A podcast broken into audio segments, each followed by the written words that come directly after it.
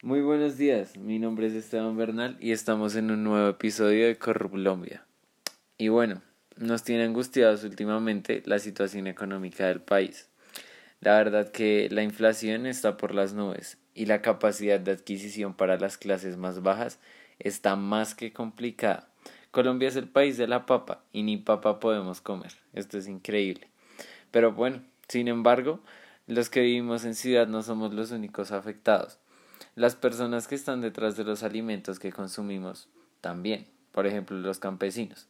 Por eso hoy trajimos un invitado especial, a Manuel Hernández, un cultivador de papa hace más de 20 años y un líder campesino en su región.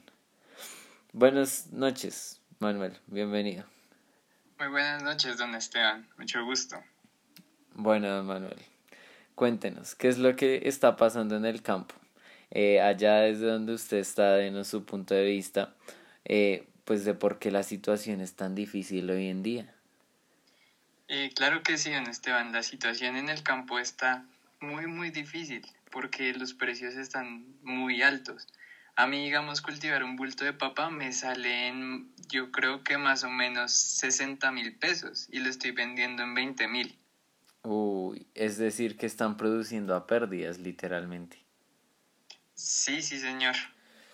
Terrible. ¿Y han recibido alguna ayuda del gobierno como para mitigar eh, esta pérdida y hacerle frente a esta situación? Pues digamos que, que sí, sí, señor. Pues ellos nos dan 100 mil pesitos mensuales y pues con eso tratamos de ir dignamente. Aunque bueno, nos prometieron... Eh, disculpe, don Manuel, creo que perdimos la señal. Eh, ay, sí, qué pena, Esteban, es que acá la señal en el campo es mala. No, no, no, tranquilo, siga. ¿Señor? Siga, siga, tranquilo. Ah, sí, señor, le estaba diciendo que eh, pues el gobierno nos ayuda con 100 mil pesitos mensuales y pues con eso tratamos de ir dignamente.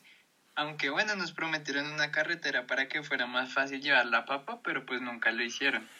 Y cuénteme, ¿cómo fue eso? ¿Qué, qué les dijo el gobierno? Bueno, pues cuando eran elecciones, ellos eh, llegaron a nuestro pueblo, unos senadores, y nos ofrecieron, nos ofrecieron unos, unos mercaditos y, si no estoy mal, unos tamalitos también. Y nos dijeron que si votábamos por ellos, iban a construir una vía para que llegaran los camiones a nuestras fincas y pues así no nos tocaría cargar los bultos hasta la vía principal. Pero pues yo sabía que eso no era verdad, entonces yo le advertí a la comunidad que no votaran por ellos pero pues estaban tan contentos con los mercados que les comieron cuento. No, la verdad todos son unos fanfarrones, pero bueno, ¿qué decía la gente al respecto?